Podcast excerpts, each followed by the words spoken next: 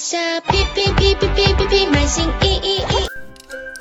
Hello，大家好，我是虾虾。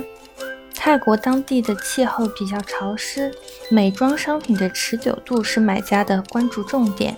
九月底是泰国的雨季，雨量达到全年巅峰。除了要留意妆品的贴合度外，还得把关防汗防油功效，以抵御当地的炎热雨季。常常能看到当地知名网红只挑选五官的一部分进行重点呈现，大胆用色。加之大众还保持着对口罩的需求，因此眼妆预计将在九九大促中有非常好的表现。